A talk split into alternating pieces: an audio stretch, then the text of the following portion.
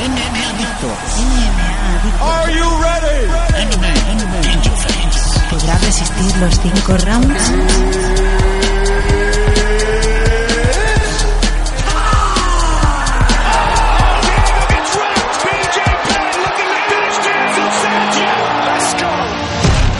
Presentado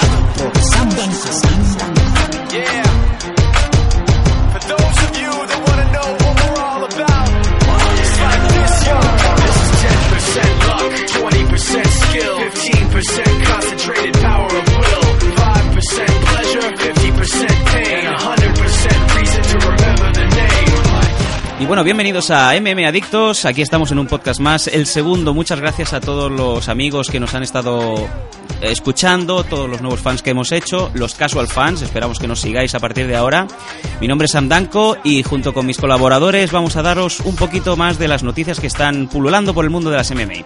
Vamos a hablar de Brock Lesnar, vamos a hablar de los últimos combates que han habido en K1, en WEC, en el Fight Night de UFC y vamos a dar respuesta a todas las preguntas que vosotros tengáis, ¿de acuerdo? Vamos a dar eh, primero eh, introducción a mis colaboradores. Tenemos dos conocidos y un nuevo colaborador que hoy os voy a presentar con mucho gusto. Amigo Juan Diego Castillo, ¿cómo estás? Hola, ¿qué tal? Juan Diego Castillo es especialista, pero súper especialista en todo lo que es tema Japón.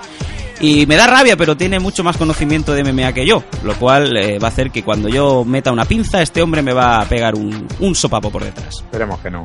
Y allá al, al ya mencionado Juan, tenemos que unir una vez más aquí al, al grupo de MMA Adictos a Gabri González. Hola Gabri. Hola, ¿qué tal?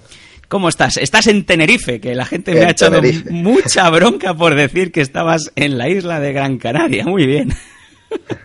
Todos mis amigos se han metido contigo bastante. Lo sé, lo siento. Desde aquí mis más humildes disculpas a todos los amigos y todos los tinerfeños que se puedan haber sentido ofendidos. Y bueno, sin más dilación, vamos a hablar también con el último de nuestros colaboradores, pero no el menos importante, Rubén González en Vigo. ¿Cómo estás? Hola, Rubén ya tiene micro, lo cual es también un gran acontecimiento como para hacer un nuevo podcast. Y ya con todos nuestros amigos aquí conectados eh, y listos, vamos a dar paso a las noticias que han venido estas últimas semanas. Noticias. Noticias. Is there something wrong with your ear? Y bueno, las noticias de esta semana vienen sobre todo dadas por eh, los acontecimientos que han habido en esta última semana, que son eh, un WEC y también eh, el último Fight Night que ha habido, el Fight Night 20, que dio la casualidad de que entró en estas pseudo Monday, Night Wars que ahora están pululando entre WWE y eh, TNA. La noticia en sí ha sido que eh, este WEC ha sido muy espectacular ya que la audiencia le ha subido un 94% respecto al anterior eh, show que emitieron en el canal Versus. 640.000 televidentes más y sobre todo ha catapultado a Uriah Faber a un eh, próximo Dream Match que tendrá lugar también en Sacramento contra el campeón de 145 libras José Aldo Jr. Junto con la noticia de, de este combate que vendrá de Uriah Faber contra José Aldo también viene la victoria de Ben Henderson sobre Jamie Barner para unificar los títulos de 155 libras. El futuro es muy espectacular para WEC y también habrá que tener muy en cuenta qué pasará con el primer pay-per-view que hagan, ya que ahora mismo las cifras son muy buenas. MMA. Otra noticia que también ha venido esta semana es el Fight Night que tuvo UFC eh, este pasado lunes. Eh, no sé si habéis visto el show. En el main event vio como Gray Maynard ganó a Nate Díaz de una manera un poquito regular. Bastante soso, por no decir mucho más que soso.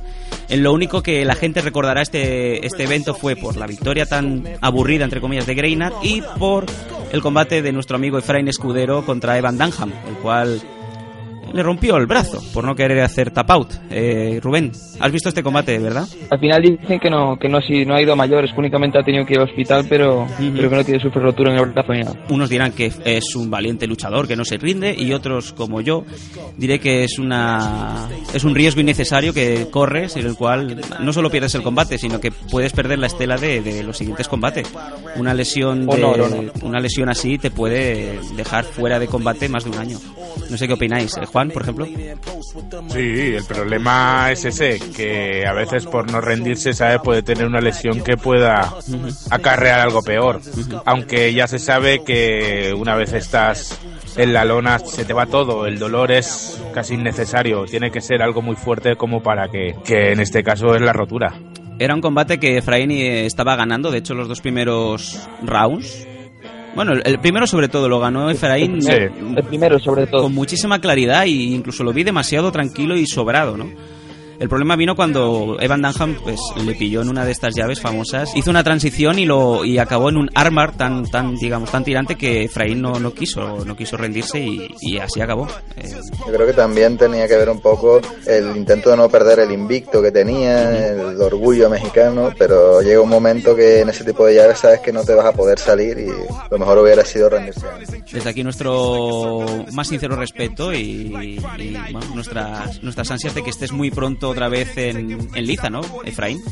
Y aparte de esto, no, no hay ninguna cosa más que recomendar de este UFC, ya que fue uno de los más mediocres que yo recuerdo de los últimos tiempos. Normalmente los Fight Nights siempre tienen buenos combates, pero es que ninguno, ni Amir Sadola. Tuvo un combate aburrido a más no poder. no hubo ni un KO en toda la noche. Correcto.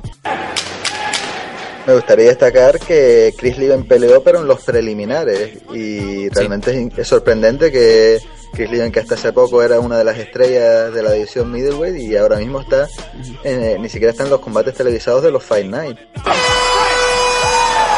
MMA. Siguiendo con las noticias de esta semana, se han conocido para el Strike Force que va a haber el 30 de enero en Miami algunos de los combates que van a haber y realmente es un se está haciendo un fight card muy muy interesante, ¿no? Combates como Robbie Lawler contra Melvin Manhoef, el hombre que no sabe irse al suelo. Porque a la que se vaya al suelo pierde, más que nada. Luego también va a haber el debut de Bobby Lashley en Strike Force. También va a haber a Hersler Walker. Alguien que me diga este hombre cómo se llama. Que es- es el que está acaparando más, más media ahora mismo. Porque es un eh, ex jugador de NFL. Que creo que hizo un reality show sobre MMA. Y es más, eh, va a debutar en Strikeforce a lo grande, ¿no? Sí, es un luchador muy veterano. Ujú. ¿Sabes? Bastante veterano. Bueno, un luchador, digamos, un jugador. ¿sabes? es un- Bastante veterano y ha retirado, que se ha metido al mundo de las MMA y tiene mucha expectación porque es una celebridad ahí en USA, pero de ahí a que pueda hacer algo bueno, Dista mucho. Pues sí, ahí está. Ya lo decimos. Y que no se nos enfade nadie, ¿eh? porque a veces cuando decimos opiniones la gente se mosquea. ¿Qué opinas, Rubén, tú del Strike Force que nos viene ahora con Chris Cyborg también y Nick Díaz? Sí, lo- es que tal vez esos nombres han sido los más interesantes, ¿no? Christine Santos, que una vez más vuelve a poner su, bueno, por primera vez vuelve a poner su título en juego Sí. ante la holandesa Marlos Con. Y el otro punto interesante será el debut de Lashley, ¿no? A ver a qué rival le busca. Bueno, lo que está seguro es que quieren hacer lucir a, a Lashley, sobre todo en los primeros combates, porque si quieren presentarlo como una amenaza, tienen que ponerlo super over sobre los rivales que le vayan imponiendo. Siguiendo con las noticias, eh, también nos comentamos que Wilson Gouveia ha sido despedido de UFC. Wilson Gouveia, otro de los brasileños ilustres que llevan unos años pululando por UFC, es lo que tiene, pierdes un combate y en el contrato de señor Dana White pone, si usted pierde, me lo puedo cargar. Ahora mismo me viene a la mente Tal Slates, un tío que estuvo luchando contra Anderson Silva por el título, inmediatamente después despedido. Los contratos así están, ¿sabes? Son empresas que se reservan siempre poder cambiar y tirar a los luchadores cuando les vengan gana. Me dio mucha curiosidad el otro día, vi en, en- una de las webs MMA Yankee, le estaban haciendo una entrevista a Michael Bisping y le estaban comentando que si pierde contra Wanderley Silva en el UFC 110 de Australia y luego da la casualidad que vuelve a perder, se iría a la calle y se reía pero decía no comments. O sea, no creo que vayan a echar a Bisping, pero están a la orden del día. No, a mí no me extrañaría nada. Ah, Quizás Bisping puede tener un poco de protección por ser una estrella de otro país, por haber salido del último fighter, pero aún así no puede. Ya perdió bastante de una manera bastante clara contra Henderson. Si pierde contra Silva también estará con mucho riesgo de irse fuera también. Yo creo que tuvo mucha suerte, y os lo digo a nivel opinión, en el combate que tuvo contra Dennis Kang en el UFC de, de Manchester. Todos íbamos en contra de Bisping porque yo no sé qué coño le ve la gente a Bisping, y os lo digo en serio. Cuando ha tenido un rival importante, no ha demostrado todas sus características ni lo bueno que es. Y es más, eh, el combate contra Henderson fue más que ilustrativo. Bisping no es lo que parece. No, no, no, ni mucho menos.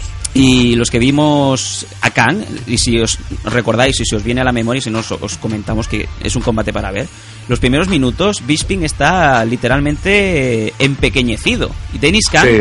estaba muy superior a él. Luego vino el, lo que todo el mundo recuerda, ¿no? El momento en el que eh, Bisping consigue tirar a Khan y ahí acaba el combate. Que UFC pretende llevar su negocio a un nivel mucho más alto en Inglaterra, ¿no? Y Bisping es, es un hombre que siempre va a vender en el, en el país.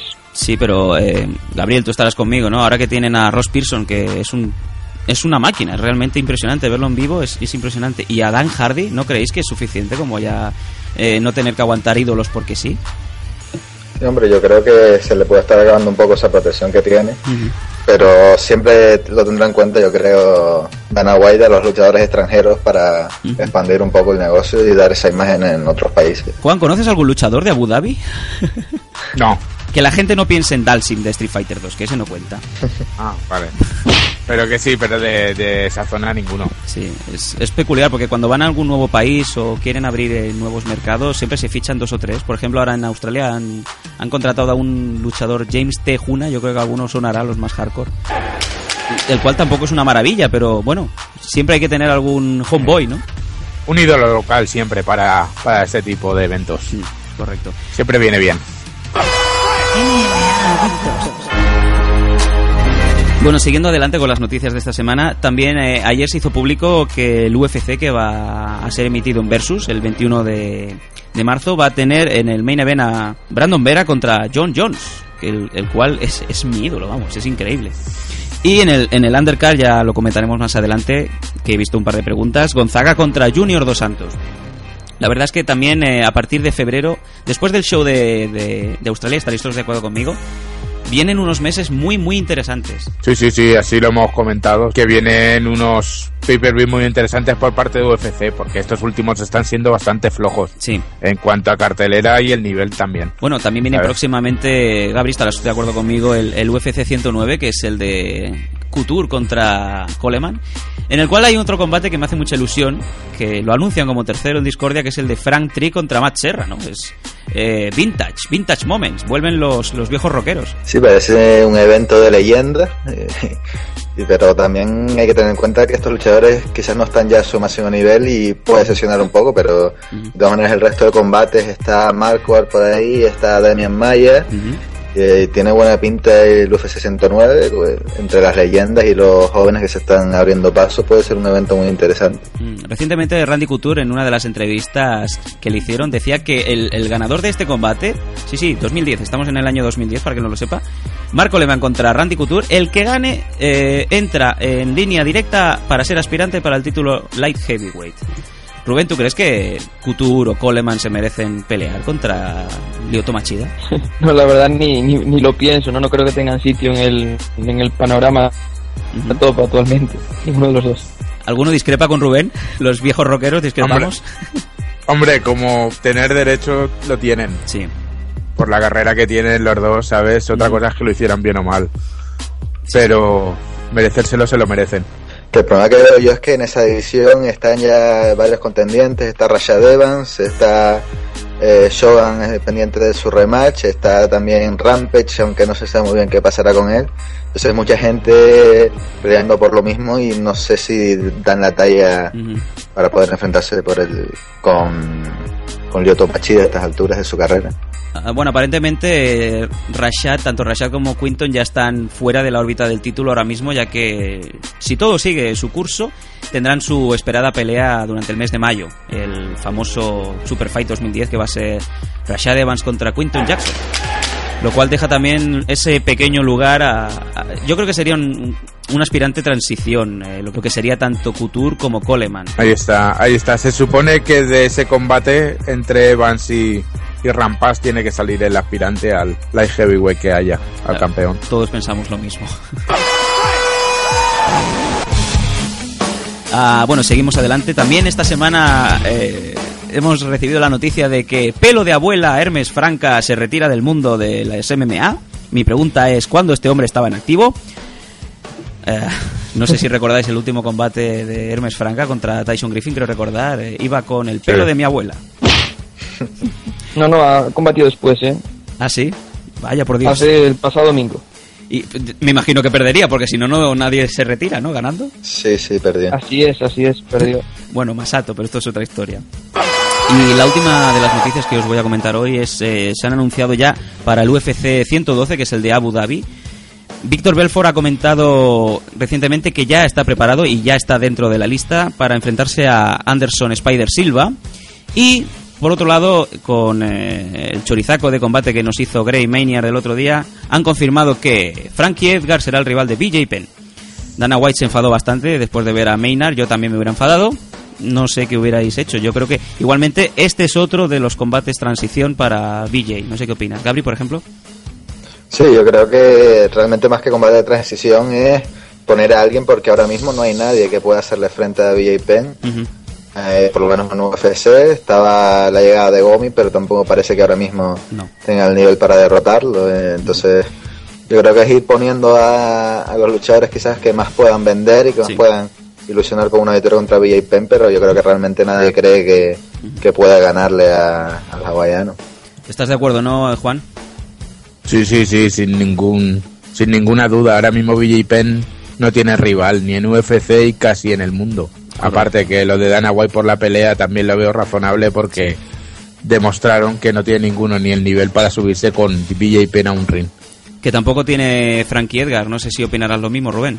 Creo que sería más productivo volver a poner una revancha con mismo Clen y Florian, ¿no? Que tras vencer a Clay Guida. Ujú, ujú. También destacar para ese evento, aunque no está confirmado, podría debutar Renzo Grazzi Sí, es en verdad. UFC contra Matt Hughes. impresionante combate. Este es otro de esos combates que da igual cómo acabe el combate, porque los que somos fans de, tanto de Matthews como de, de Renzo Gracie, por Dios, esto es un combate que hay que verlo. Sí, está claro. Aparte de que tampoco sabemos que al nivel que llegan, pero hay que reconocer que son de- dos de las estrellas más grandes que ha tenido Sí. Estados Unidos. Y que también tiene la- el mundo de las MMA. y que tienen la peculiaridad de que no se han enfrentado todavía. Están los dos ya No, no. en la salida de sus carreras, sobre todo Renzo, ¿no? Sí, Matt Hughes lleva mucho tiempo también sin pelear, ¿sabes? Peleó ahora un año, pero aún así llevaba casi tres años sin pelear. Sí, Ha sido gran dominador de, del peso welter. correcto. Justo antes de, de George St. Pierre había un señor que se llamaba. San Pierre. Y así fue como George St. Pierre evolucionó en su juego y se hizo más inteligente. Y, y yo creo Sí. que George St. Pierre es quien es hoy en día gracias a esa derrota a Matt Hughes. Bueno, pues Hughes venía de la escuela de Millerit, del gran Pan Millerit, Ujú. la sensación croata. Sí, Otro gran campeón es el peso ¿sabes? De UFC, que creó su propio estilo de lucha dentro de las MMA, llamado Military System Sí, Fighting. muy curioso, muy curioso. Sí, sí, suena como a el, el Power Mixer este de, de Chuck Norris, ¿no? El Military Sí, sí, System. sí, eh, algo parecido para, para poner un ejemplo así Sí. relativo, ¿sabes? Pues bueno, pues con esta, Con- con esta noticia de, de el anuncio de los combates que ya vienen para el UFC 112 de Dubai, vamos a hacer el cambio de tercio y vamos a entrar en el pequeño, hoy breve artículo de opinión, que es la situación actual de Brock Lesnar. Ahora volvemos. For the very first time, two active UFC Hall of Famers will meet inside the octagon as Randy the Natural Couture and Mark the Hammer Coleman engage in an ultimate war of legends. On Super Saturday, a night stacked full of superstars, including Nate the Great Marquardt, Mike Quick Swick, former UFC champ Matt Serra, and Damian Maya. Bud Light presents UFC 109, Relentless, Saturday, February 6th from the Mandalay Bay Event Center in Las Vegas, Nevada. Only on pay-per-view. Ladies and gentlemen, we soy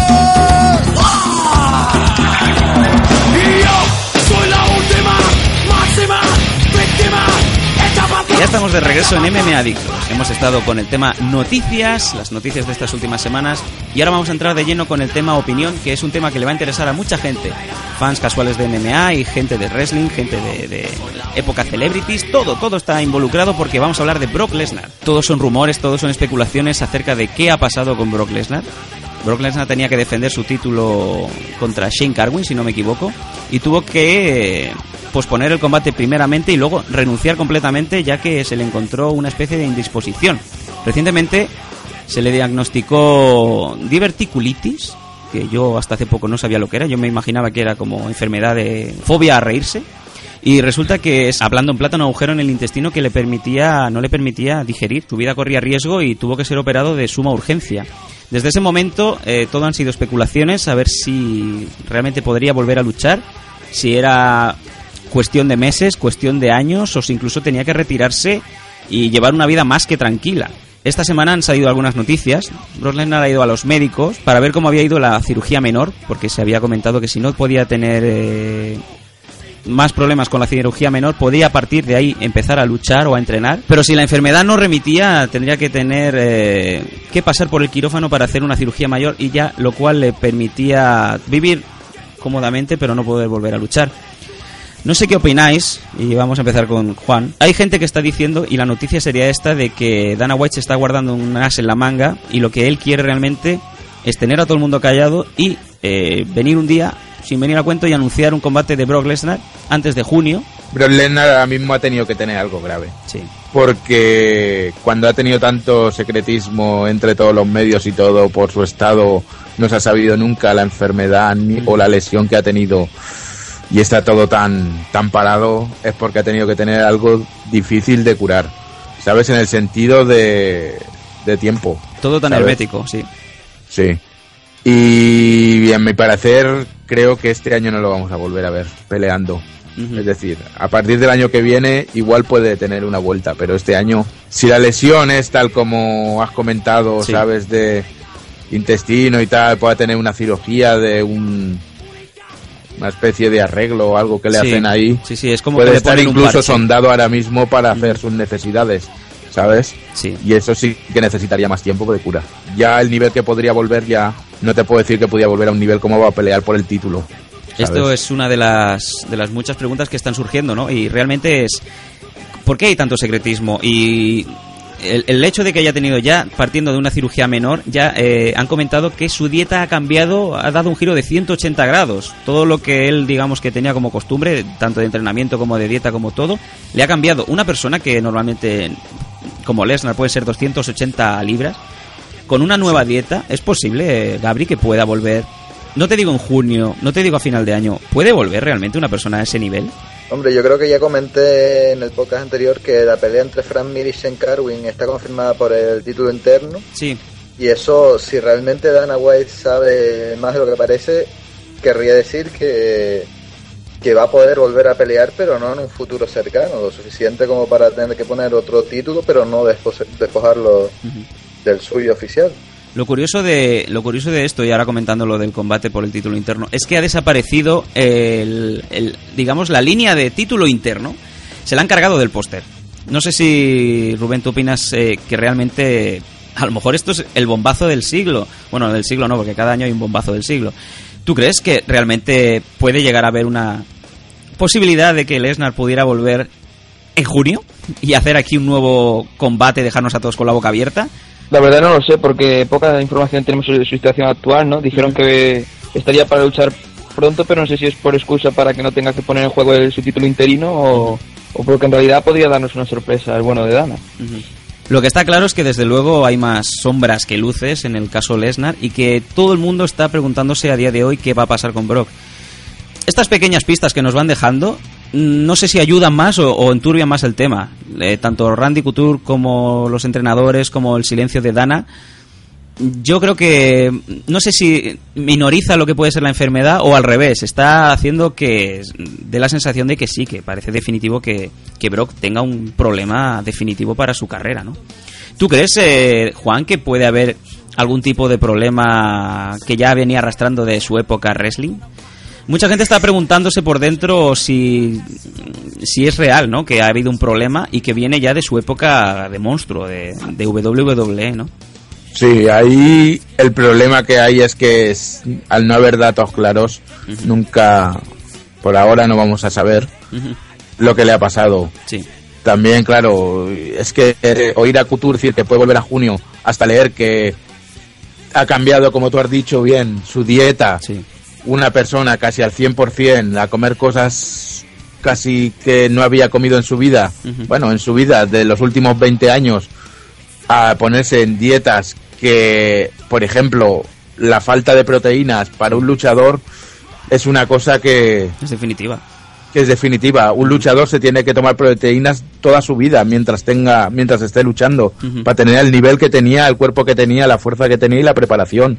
En cuanto le quitan las proteínas a un luchador, ese luchador ya no, no es el mismo, ni mucho menos. Simplemente lo primero, y esto es eh, opinión, ¿no? Porque eh, lo justo fue, después del UFC de Manchester, todo quedó borrado cuando saltó la, la- la alarma dentro del, de la post-party de que podía haber sido mucho peor lo que tenía y los primeros indicios eran muy, muy graves. Y lo primero que estaban haciendo era señalar, no voy a decir el nombre, pero todo el mundo lo sabe, a la empresa donde estuvo antes. Y no me refiero a New Japan. Hombre, yo creo que sí se le podrá volver a ver. eh, No creo que en un futuro muy cercano, pero yo creo que podrá volver a pelear. En cuanto a su pasado, hombre, yo creo que el físico que tenía Brock Lesnar ya no es normal el que lucía en UFC para tener la agilidad que tenía, tener ese físico.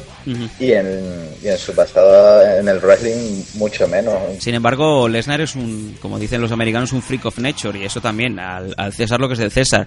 Este hombre ha sido, está diseñado para, para Sí. luchar y es así. Es un monstruo de 290 libras que se mueve como un welter y es así.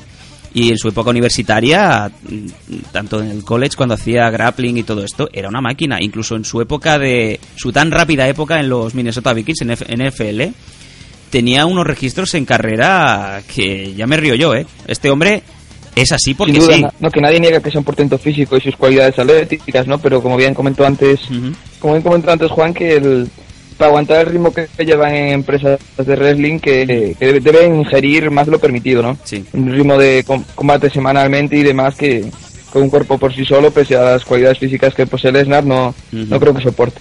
Bueno, pues si os parece bien, para no alargar demasiado el tema, vamos a cerrar aquí lo que es Lesnar. Hemos dado la pequeña noticia, no sé si es una noticia o no, pero ya sabéis que a Dana White le gusta más el Twitter que a un mono tocársela.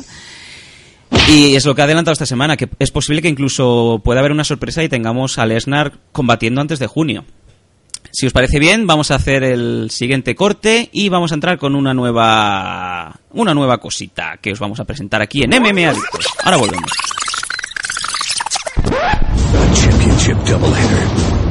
A middleweight starts the new year with a bang. Nick Diaz. Robbie Lawler. Chris Cyborg.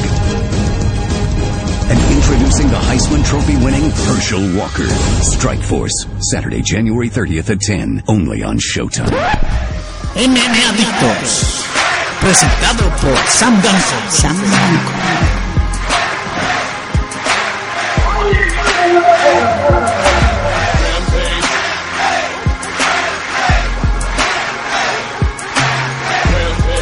Ya estamos de regreso en MMA Adictos. Eh, iba a decir .com, pero no. Es losdanco.com, pero eso es otra historia. Ahora, eh, teniendo aquí a Juan Diego Castillo, o DXVAL, como suelen llamar en el foro de Solo Wrestling, solowrestling.com, la gente que nos aporta un montón de cosas y que nos mantiene la web y el foro. Eh, mucha gente se nos eh, no se nos quejó, pero nos vino preguntando de qué había pasado con el K1 Dynamite, que es uno de los grandes eventos, ya es tradicional en todos los últimos años, que a finales de año en Japón se celebre el K1 Dynamite. Y realmente este último tampoco ha decepcionado. No sé qué nos podrás decir, eh, Juan, al respecto, pero realmente ahora digo K1 y me viene a la mente Minowaman, me viene a la mente Kid Yamamoto y sobre todo me viene a la mente Masato. Vale, antes de todo, eh, el Dynamite, el K1 Dynamite, es un torneo conjunto. Sí. ¿Sabes? Entre K1, que es la organizadora del K1 Grand Prix y el K1 World Mass, eh, Kickboxing, Sí. y las empresas de MMA, este año ha sido Sengoku y Dream. Vale, y hemos tenido 17 combates muy repartidos entre luchadores de Sengoku Ujú. Y Dream, entre muchos combates entre ellos. Hemos tenido la final del K1 Kou- Koushin Sí. 2009, que es decir, es la final de los juniors, digamos. K1, ¿sabes? Siempre que digo K1 es kickboxing. Sí, la gente para que se haga una idea, K1 es kickboxing. Es kickboxing. Y MMA ya entraríamos dentro de Dream, Sengoku y todas las demás empresas como conocemos a UFC o Strikeforce. Correcto. Bueno, destacamos sobre to- todo sí. la final del Super Hull, Ujú. ¿sabes? Que eran entre, entre luchadores de, de la empresa Dream, ídolos de la, de la fanaticada japonesa, Minowaman, Correcto, el gran Minowaman. contra el africano de nacionalidad americana, Sokuju. Sí, el de Predator. Bueno, el combate no tuvo mucha historia Sí, y se lo llevó Minowaman para convertirse en el campeón del, del torneo Super Hulk de Dream. Que es el... También tuvimos, dime, que es el para la gente es lo que hemos hablado siempre que es el digamos un poco bebé de las añoranzas de los Grand Prix no de cuando se convertía en Pride eh, sin ningún tipo de consideración de un peso a otro y en el cual fueron realmente la sorpresa porque ni Minowaman ni Sokuju. ni Sokoju estaban en las papeletas para llegar ahí. ¿no? Pero bueno ¿Sabes? recuerdo este combate porque se movían menos que dos abuelas con las caderas rotas recuerdo que les metieron dos tarjetas Am- amarillas a cada am- uno am- sí, sí, ambos luchadores fueron sancionados dos veces, advertidos, en este caso con dos tarjetas amarillas. sí correcto, ¿Sabes? correcto. Por Y- su poca disposición a pelear. Pero bueno, una victoria más para el gran eh, Minowaman, que creo ya que cuenta con, tengo por aquí la, la, la listica, 44 victorias, 30 derrotas, eh, 8 empates. A ver, que le digan a alguien quién se pimpla 80 combates en una carrera deportiva. Eh, siguiendo adelante, entre los muchísimos combates, también viene otra derrota de Kid Yamamoto, en este caso contra Masanori Kanehara, el cual fue un combate muy entretenido, la verdad. Sí, llegaba, era la vuelta del Norifumi Yamamoto, otro gran ídolo de las masas japonesas, ¿sabes? Sí, Y llegaba al combate con mucho, con un entrenamiento bastante fuerte, hecho previo, Ujú. pero se demostró que, que su tiempo parece que ya pasó. Eh, y es una pena. Aún así, el combate, el combate fue muy vistoso, ¿sabes? Y se pudo ir de cualquier de los dos luchadores, Sí. a, la parte de cualquier luchador. Y con lo que fastidian, ¿eh? Las decisiones, sobre todo cuando te toca perder. Vaya que sí, vaya que sí. Una victoria más después de Alister Overeem sobre, en este caso, Kazufuji Fujita, el Yayo.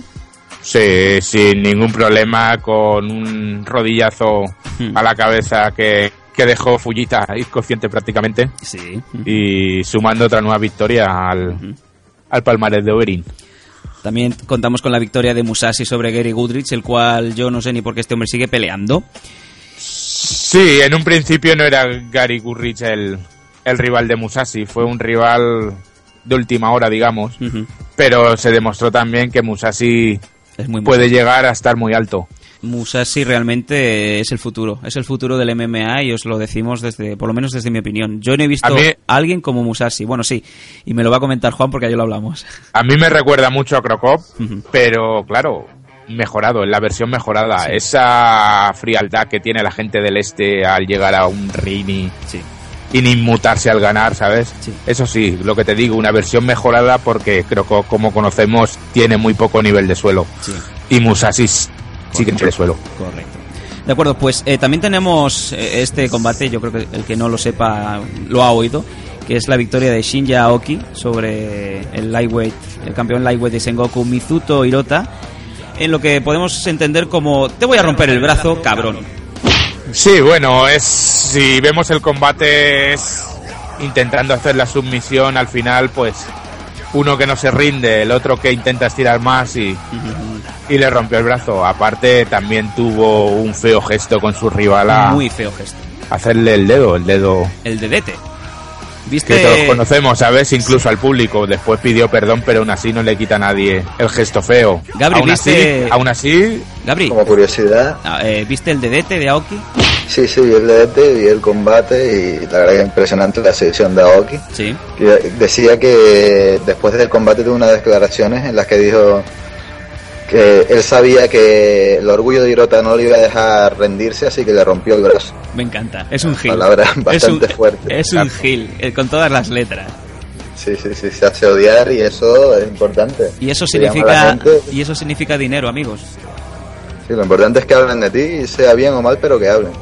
Y bueno, eh, ahora mismo Aoki está en Strikeforce y creo que tiene está programado que tenga algún combate próximamente contra Gilbert Menéndez, si no me equivoco. Es posible. sí, el campeón League Heavyweight. Van a No, ver perdón, Leagueway, Leagueway, perdón. Van a ver realmente fuegos artificiales en ese combate. Drini y Straight Force tienen un convenio de colaboración para cederse a luchadores en, en ciertos shows. Sí, sí, sí. sí. Mutuamente, mutuamente. Por eso lo de Alistair también en Dream y tal. Y Musashi. ¿Y qué me puedes comentar del de, el último combate, el cual es una bella manera, ¿no? De retirarse. Es como suelen decir, es un storybook, es eh, que la, la realidad supera a veces la ficción. Masato el hombre eh, que se retira a los 30 años en un combate espectacular consigue, consigue la victoria ante, ante Andy Sawyer. Sí, es uno de sus mayores enemigos, entre comillas, dentro del mundo del K1. Y haciendo un combate bastante vistoso. Sí, los cinco rounds los completaron y bueno, es más, eh, para nota, trivia note, Sawyer eh, había ganado a Masato en 2006 y en 2007. Sí, sí, sí, es el, de lo- es el- al tercera, como quien dice, la tercera bala vencida. Correcto. Los dos anteriores se había palmado y este lo ha ganado. Y bueno, ahora después justamente de, el día de su, justamente el día de su retirada, bonito. de su retirada y en el cual en principio se va a dedicar completamente a, a actuar. ¿no? A pesar Sí, de que es- cada uno quiere mantenerlo afiliado a la compañía como cara, como representante, ¿no? Es como cuando dices, cuando se retire Chuck Liddell será el Public Relations o el, Sí, el que se, lleva, se lo lleva muerto. En este caso Masato quieren que sea un poco la cara de K1, ¿no? Sí, Masato aparte tiene mucho tirón en su país. Es el típico, como dijéramos, Beckham del K1. Bueno, Gabri, ¿tú viste el K1? Vi este último combate, precisamente lo vi en directo. Sí. Y después el resto no lo he visto entero, pero sí he visto los combates más destacados. Un poco los que hemos hablado aquí y alguno más. Sí. Y la verdad, muy entretenido como siempre. También el del año pasado lo vi, también estuvo bastante bien. Y nunca decepciona este evento. Pues eh, para todos los fans y para los iniciados en eh, el mundo de las MMA, os recomendamos encarecidamente que veáis este evento, que son 8 horas de combates. Obviamente, si... 17 combates. 17 combates. ¿Quién te mete 17 combates? Madre de mi vida. Eh, Obviamente, si lo buscáis por internet, lo podéis encontrar comprimidito en solo 3 horas. Nada, cualquier cosita. Pero desde luego es uno de esos pay-per-views que desde luego hacen afición, ¿eh? Y bueno, si os parece bien, eh, cerramos brevemente, porque nos está pillando el toro, el tema K1. Así pues, eh, seguidnos en un momentito en MM Adictos. Losdanco.com ¿Qué hace un fan de los Danco? Pues me pongo el podcast de los Dancos durante 14 horas eh, y después me voy a dormir. ¿Y no te cansas de escuchar siempre lo mismo? Pues es que no hacemos gracia. Eso no lo hago ni yo, tío. El humor que estabas esperando.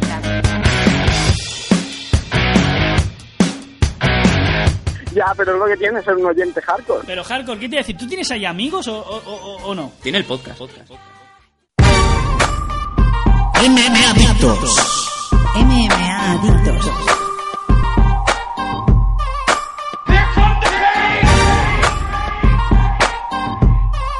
Y ya estamos de regreso una vez más en MMA Adictos. Ahora viene el turno de las preguntas. Y teniendo aquí a mis tres colaboradores, Juan, eh, Gabriel y Rubén, vamos a dar paso a las preguntas que nos han ido llegando esta semana. Que como os he dicho anteriormente, son muchísimas y las cuales, bueno, estamos totalmente abrumados y agradecidos. La primera pregunta nos viene de Víctor Terrón Gómez y nos dice, hola muy buenas, soy David, David, con V.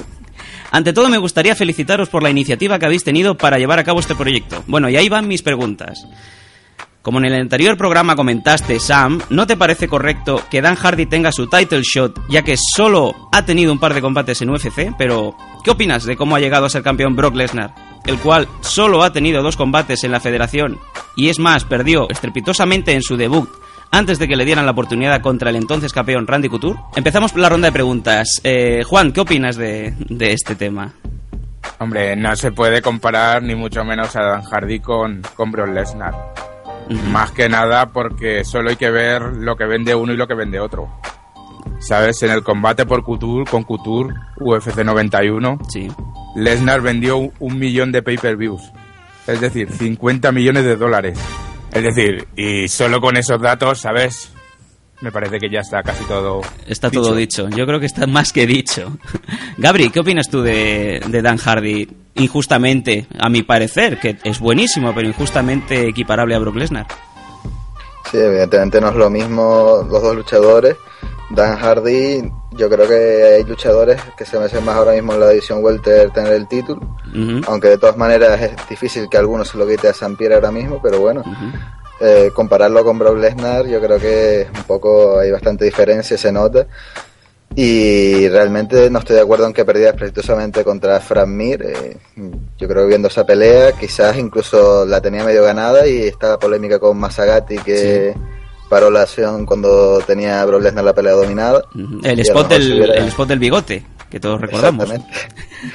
y quizás si hubiera dejado continuar, eh, podría haber ganado la pelea ahí mismo. Ujú. Rubén, ¿quieres aportar alguna cosa más a, a esta, a esta pregunta? No, un poco atestiguar los datos que ha dado el compañero, ¿no? Que Lesnar, la 20 pay-per-views que genera, no la generará Dan Hardy por muchos, muchas vidas que estuviera peleando, ¿no?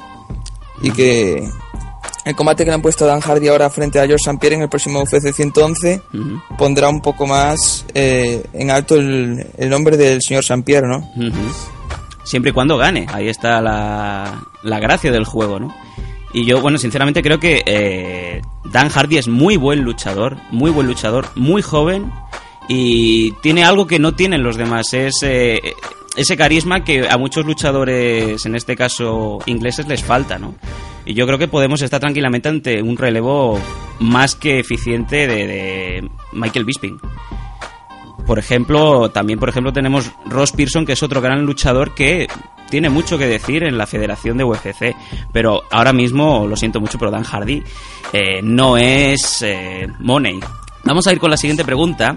¿Qué sabéis de la actual situación de Caro Parisian, el amigo armenio, después de quedar fuera de UFC 106? ¿Va a fichar por Strikeforce? Pues ahora mismo, según lo último que he leído, eh, estaba parado todo. No hay muchas noticias, ya se sabe que esto de un día para otro cambia mucho. Rubén, ¿tú crees que realmente se fue eh, echado por UFC o se echó a sí mismo? Porque aquí hay muchas, muchas lecturas. Hombre, si cabe, fue una razón más, ¿no? El que haya dado positivo en el control de drogas. Pero no sé si en realidad tuviera un futuro brillante en la empresa de Dana.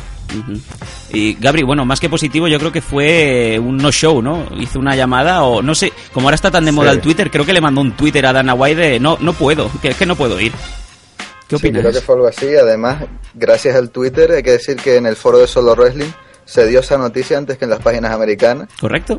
Fuimos, dimos la exclusiva ahí y bueno, no quedó claro realmente lo que pasó, pero hubo un se- cogió un cabreo bastante grande y ha acabado Parisian fuera de la organización. No Mm. se sabe muy bien qué pasará con él. Muy poco profesional lo que hizo Caro Parisian, el cual ya llevaba un par de añitos un poco tumbado en el sofá, ¿no? Por decirlo de manera suave. La verdad es que Caro Parisian pegó un bajón muy importante desde 2006, creo recordar. Y no ha hecho más que arrastrarse. O sea, ha tenido un par de combates más en UFC, alguna derrota y alguna victoria muy a- en decisión. Y poco más. Y yo creo realmente que Caro Parisian tendría que abrir su gimnasio si no lo tiene ya y montar allí su nueva escuela de talentos armenios y dejar un poquito lo que es la lucha profesional. Esta es mi opinión, ¿eh? Bueno, de acuerdo, pues eh, seguimos con la siguiente pregunta. La cual es un poco puñetera porque me pregunta el señor Krilin que aparece al principio del podcast anterior, es el padre de Angelito Pérez de la escuela del folklore wrestling. Eh, estáis muy encima de estos temas, ¿eh? Yo ya veo que no se os escapa una. La verdad es que, bueno, es que sí, es que sí. Es que además es eh, lleva una mesa de mezclas y tiene a su hijo apuntado en la escuela de un eh, folclórico taleguero que hace wrestling, sí. Volviendo al tema en serio, eh, y acabando ya este, este email, nos comenta que, eh, por último, una pequeña petición, a ver si le damos al podcast un cariz un poco más de coñas para que se enganche más gente. Bueno, eh, vamos a ver, se puede hacer con un poquito más de coña. Yo creo que ya, siendo un podcast de opinión, ya tiene bastante. Lo que pasa es que tampoco podemos estar aquí haciendo un puto patio de colegio ni alguna cosa para cuatro gatos. Queremos llegar bastante más lejos de lo que al principio podría parecer y ser un podcast de referencia. Queremos dar información y sobre todo opinión certera y sincera, ¿no? Y bueno, eh, gracias a Víctor Terrón por el email. Vamos con otro de los 150.000 millones de emails que nos han llegado esta semana. Muchas gracias. La siguiente pregunta viene de Daniel Andrés y nos comenta, hola chicos, lo primero que quisiera es felicitaros por vuestro primer programa, que para ser el debut no os quedó nada mal. Espero que hagáis muchos más para que pueda daros la lata con mis preguntas mucho tiempo. La primera pregunta viene referida al K1 Dynamite, que ya hemos comentado anteriormente, y la segunda sí que queremos exponerla, que es, eh, Rubén, ¿veremos un Overeem Fedor en 2010? Y de no ser así, ¿creéis que Alistair Overeem defendería su cinturón de Strike Force este año, en 2010? Hombre, la verdad no tenemos nada seguro, ¿no? Y más sabiendo que su reciente pelea en el K1 Dynamite, ¿no? Es- Estaba un poco quizás bastante, bastante hinchadito, ¿no? Y como comentamos el otro día, lo de que es cuestión de darle tiempo y que vuelvan a su peso original, ¿no? Tal vez no en los primeros meses de este 2010, pero bueno, contra el final es una pelea bastante a tener en cuenta. Gabri, ¿qué opinas? Yo creo que ahora mismo en Strikeforce es la pelea más esperada contra Fedor Emelianenko porque el resto de los rivales importantes prácticamente se ha, se ha hecho de ellos. Quizás es yo creo la pelea más, que más se espera y espero que sí, que sí se pueda ver este año. Juan, ¿crees que es la gran pelea que todos están esperando para Strike Force? Ahora mismo, según la forma de los dos, yo creo que sí. ¿Sabes? Según, no solo en Strike Force, sino casi para todos los fans de las MMA, ¿sabes? Porque Alistair está muy bien y Fedor ya lo sabemos todos cómo está, no hace falta decir nada. Que Pero claro, tenemos el problema del peso, que ya se sabe que América no tolera eso de los super hulls o super heavyweights. Y hasta que no bajara un poco de peso, como le ha pasado a mucha gente, me parece que no defenderá. Yo prefiero reservarme Ah, el, título. prefiero reservarme el, el- el adjetivo que le doy a esta gente, que se va a Japón y se hincha. Pero bueno, eh, realmente es el combate que todo el mundo quiere ver y, y Fedor está en forma y lo ha demostrado con el combate con, eh, con Brett Rogers. Y bueno, eh, vamos a la última pregunta de Daniel Andrés, que es para terminar, ¿cuál fue vuestro KO favorito del pasado 2009? Hombre, así de memoria, pues hombre, yo más que nada sigo Japón, me iría a cualquiera de las finales de K1, ¿sabes? Por ejemplo, los de Badajari, Alistar Oberin, ¿sabes? O en cuartos de final, por ejemplo, Oberin creo que era contra eh, Karayev. Ruslan Karayev. Eh, Rubén, así le damos más tiempo. Eh, Rubén, ¿cuál es tu KO favorito del año pasado? Pues así a bote pronto, pensándolo poco, tal vez el del UFC 100, ¿no? El Dan Endo versus Michael Bisping, que venía el combate con bastante emoción tras lo del Ultimate Fighter, pero el, el americano se lo cargó rápidamente. Sí, de, de hecho, este KO fue elegido mejor KO de- del año por la, la revista Fights Only, ¿no? Que fue el, el Zas en toda la boca de 2009. Y... Bueno, sin comentar lo que ocurrió luego, ¿no? Sí, bueno, fue el salto del Power Ranger, eh, que misteriosamente después el- en el DVD y en todas las repeticiones ha desaparecido, ¿no? Qué extraño. ¿Qué pasa? ¿Hay censura también?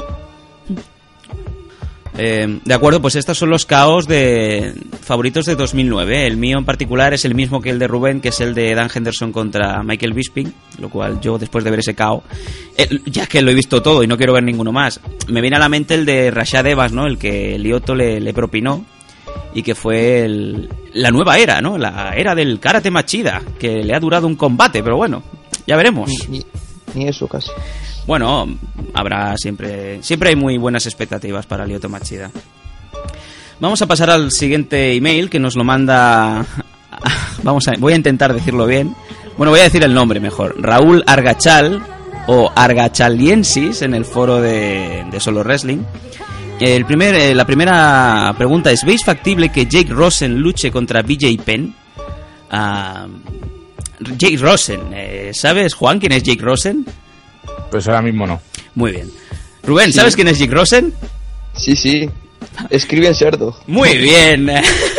Yo creo que teníamos Sí, que haber sí, hecho no. una especie de pregunta Es que me- secreta, ¿no? Me he informado porque la verdad es curioso, no me sonaba de nada y el tío escribe en cerdo. Sí, es una de, de estas personas a las cuales estás a favor de Dana White o en contra. O Yo creo que el mundo Sí. se, se parte entre el 99% de gente que adora a Dana White y el 1% que no le gusta lo que hace o le critica cualquier cosa. Y Jake Rosen es uno de estos editores que de los es de los que no se corta y no tiene pelos en la lengua, ¿no? Entonces, claro. una lucha con BJ Penn no, en todo caso una lucha con Dana White.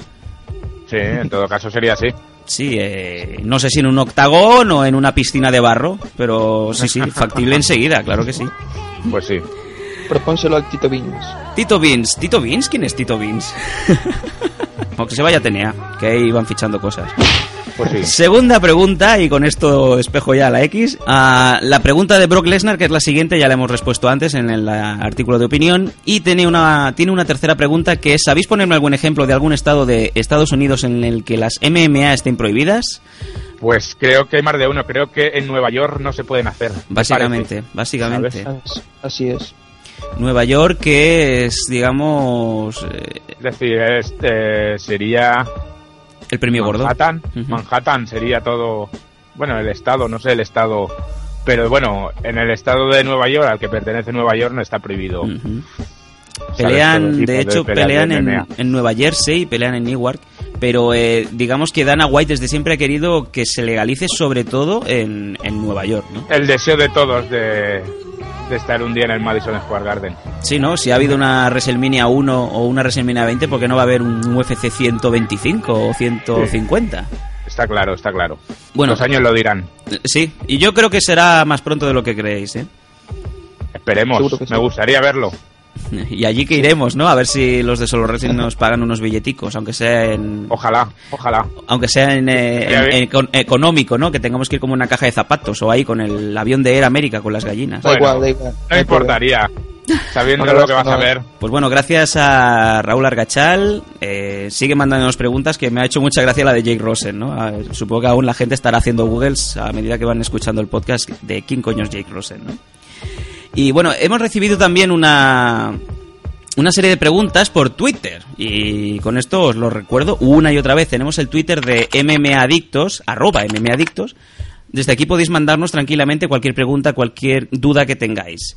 Y la pregunta nos la manda Luis Clausín, y el cual nos comenta eh, si veríamos con buenos ojos la hipotética llegada de Shane McMahon a Strikeforce. Eh, Rubén.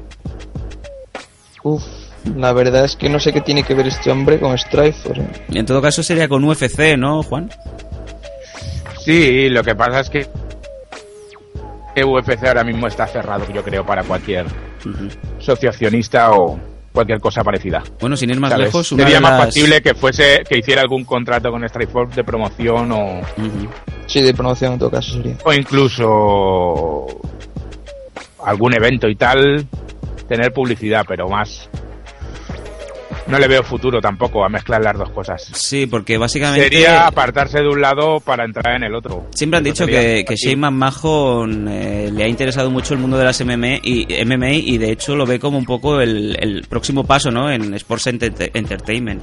Y quizá una, una cosa que es interesante es que la familia McMahon, el poder, digamos, lo tiene en Nueva York, ¿no? en, en el norte. No sé si algún día podría ser esto una especie de puerta que abriera al mundo de las MMA en Nueva York o pudieran expandirlo de otro tipo de, en otro tipo de, de mundo, ¿no? De Sí, hecho, exacto. de hecho, una de las noticias de esta semana es que UFC ha vendido un 10% de sus acciones a un emisario de, bueno, a un- una empresa que, que está en los Emiratos Árabes. O sea que... Sí, por, por, por eso se lleva en el primer pay-per-view a Abu Dhabi. Y vaya Abu Dhabi, pedazo de, de unos meses. y vaya pedazo de pay-per-view que nos viene. Sí, sí, sí, sí, con una Sí. cartelera increíble. Sí. Nos vienen unos pay-per-view muy buenos ahora de UFC a partir de febrero. Correcto, correcto. A partir de irse a Australia, Sí, el Cine, el de Cine tiene bastante buena cartelera. vienen varios fuera en Australia, Abu Dhabi y Canadá. Sí, Vancouver. Bastante buena cartelera. Pues, eh, y otra gran pregunta, la cual es, me hace mucha ilusión porque este tipo de preguntas me mola mucho. ¿Cuál es vuestra opinión sobre Kimbo Slice? Eh, Rubén, ¿qué opinas de Kimbo? Kimbete. Money. Money. Money, is- money in the bank.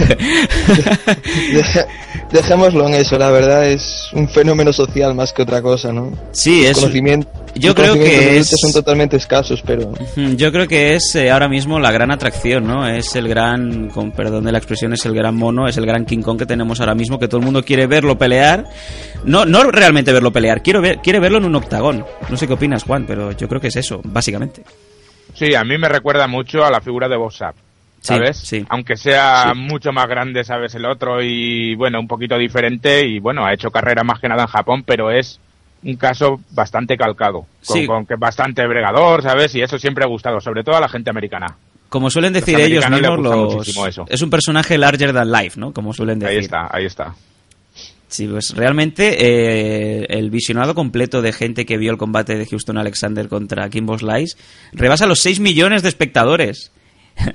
es increíble. Este hombre lo pones en una tele y te, te da unos ratings impresionantes. Y, y está en uno de los, creo que de los cinco combates más vistos de la historia del MMA en Estados Unidos. Él está en tres. Eh, él entró al Ultimate Fighter. ¿sabes? Y quedó eliminado enseguida, ¿sabes? Quedó eliminado enseguida y el público pidió su vuelta. Sí.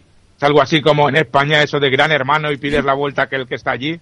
Algo así parecido, ¿sabes? Sí, bueno, Por poner es- un ejemplo un poco bárbaro. Es una comparación muy osada, pero sí, bueno, unos... ¿Sabes? Pero que era un tío que había quedado eliminado por, por su nivel, que es muy bajo, y cualquiera que domine un poco más que él, enseguida lo ganaba. Ujú, ¿sabes? correcto, correcto. Y, y nada, pidieron, y mira, ahí está, y tendrá su pelea en UFC, y venderá, venderá, yo creo que sí, gane o pierda. Lo que está claro es que Kimbo Slice siempre va a tener un rival eh, que en el término wrestling se conocerá como Jover. Y va a ser así Sí. siempre. O sea, como mucho le pueden poner a un Chuck Liddell, le pueden poner en un punto de la carrera no muy lejana a Mirko Krokop. O sea, eh, grandes espectáculos que sabes que no van a, no van a Claro llegar a que nada. no, que ya no, ya Sí. no están luciendo a su máximo nivel, está Correcto. claro. Un Coleman, No pasará. un- Algo así, sí. No pasarán a la historia como combate del siglo, pero venderán.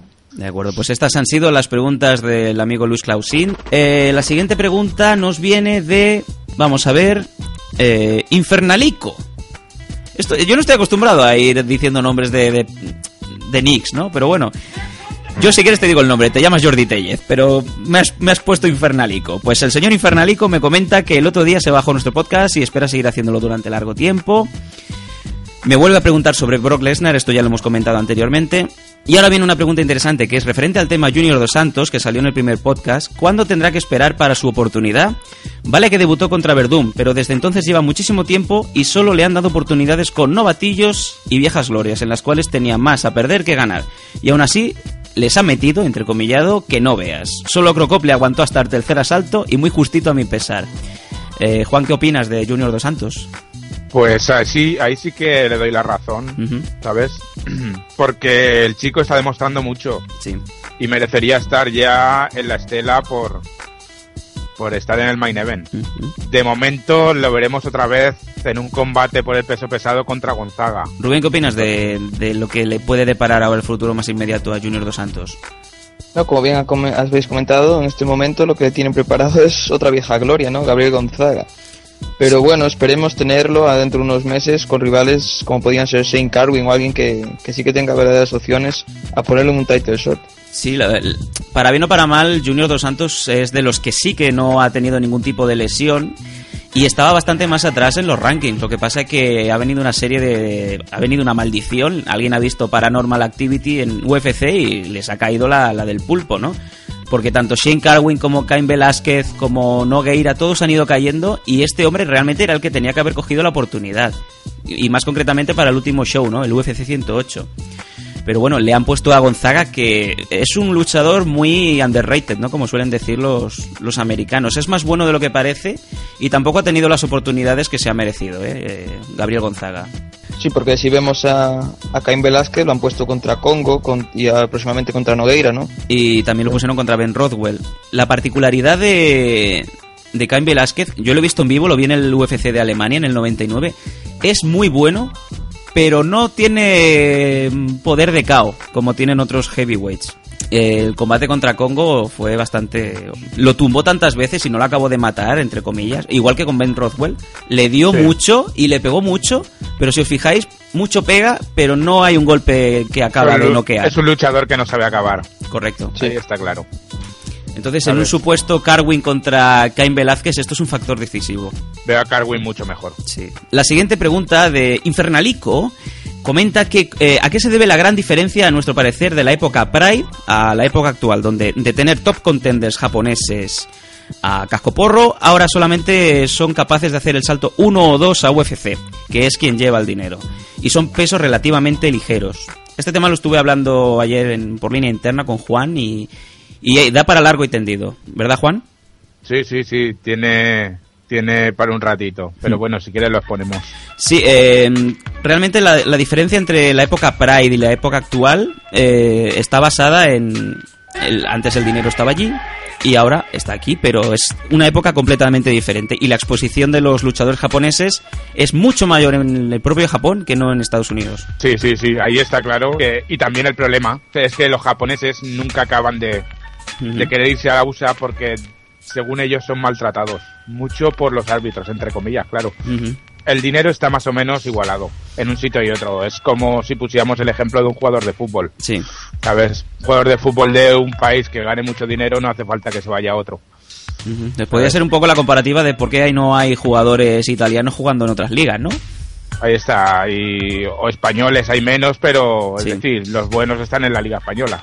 Otra cosa también que puede ser un factor decisivo es que la época Pride, que con- puede eh, entrar en los años 99 a 2002, es que era realmente la federación dominante. Ahí está, ahí está. Pride, eh, uno de los de los Dynamite que hizo con porque es un evento conjunto con K1, con la empresa K1, Sí. ¿sabes? Lle- Llegó a llenar un estadio con 90.000 personas. Aparte de los contratos, tenía varios contratos con Fuji TV bastante buenos, que Sí. le reportaban muchos millones en los pay-per-view. Y era la empresa dominante y donde todo el mundo quería ir. Aparte, las, me imagino, la- las reglas que habían en Pride eran mucho más permisivas que las que hay en UFC. ¿no? Los famosos, claro. los soccer kicks, ¿no? Que ahora me viene a la mente Wanderlei Silva. Sí, ahí está claro, ahí está claro. Eh, lo que es eh, los árbitros, más o menos las reglas son las mismas, pero la permisividad era un poquito mejor en Pride y eso daba factor al espectáculo. Además, una de las cosas que tuvo Pride que fue que pudimos ver a, a algunos de los mayores luchadores de las últimas décadas en su mejor estado, ¿no? Porque Sí. creo, creo recordar que mejor Chuck Liddell fue el que se fue a Pride, ¿no? Sí, Chuck Liddell fue a hacer una especie de... Yo creo que fue una especie de invitational o algo así. eh, cuando hubo una especie de primera tentación de guerra entre UFC y Pride, cuando Pride estaba en su apogeo. Y UFC mandó a Chuck Liddell y fue, fue noqueado por Quinton Jackson, ¿es correcto? Sí, Sí. en las semifinales de, del torneo, del Sí. peso medio. Sí, sí, sí, correcto, Sí, correcto. sí, Luego hablaremos de, de algún combate recomendable para que la gente vaya aficionándose poco a poco. Pero bueno, también recuerdo que la época Pride eh, encumbró a muchos luchadores y los dejó en a nivel de leyendas, ¿no? Cosa como que, por ejemplo, en UFC no, no pasa tanto, o no pasa como pasaba en aquella época. Y a su vez, muchos de los luchadores de Pride que han ido pasando a UFC, al principio parecía una especie de caza de brujas, porque si recordáis bien, casi todos los luchadores que eran grandes estrellas en Pride se estrellaron en UFC. Pride es como si acabó una época, es como si fuese el fin de una época de luchadores, tanto de una empresa como de, como de luchadores. Sí. Y eh, hubo muchos, ¿sabes?, que han seguido un nivel más o menos bueno, como es el caso de Henderson, como es el caso de, de Fedor, como es el caso de, de Nogueira. Decía que al principio que le ha costado un poco a Endo entrar en la dinámica de UFC, pero en los últimos combates ha estado bastante bien. Henderson lo llevaron a, a UFC básicamente a quitarle los dos cinturones que tenía. Sí, está claro. Sí. De Y- todas maneras, ya para, para el final Pride también había perdido a muchos, Sí. muchos luchadores. Sí, ya había- se había convertido en una desbandada. Sí, Sí, ahí contra está. el final, ya, ya, ya se olía todo lo que iba a pasar. Mm, Otra cosa que nos, nos ha preguntado eh, Jordi Tellez, Infernalico, es que eh, cómo es posible que los luchadores japoneses brillen por su ausencia en, la- en lo que son pesos altos. Pues es obvio, ¿no? Tú si tú te vas a Japón no vas a ver a, Sí, hombre, a tíos de dos metros, por el amor de Dios. Bueno, sí que los ves, pero... Pero son coreanos. No, pero es, es lo que dices. Es un país que normalmente las personas ni son altas ni pesadas. De acuerdo. Aún así, ha habido algún caso de luchadores de pesos altos, sabes que no lo hacen mal, como es el caso de Yoshida, Sí, sabes, o como ha sido el caso en, en K1 de Musashi, correcto. o Sakate, sabes, Sakate es de más, en menor medida, pero que no ha habido casi nunca ninguno que haya dominado. Actualmente tenemos en UFC a Sexy Yama, que es Akiyama. Eh, y tenemos también, bueno, ahora viene ha venido el fichaje de, de Takanori Gomi.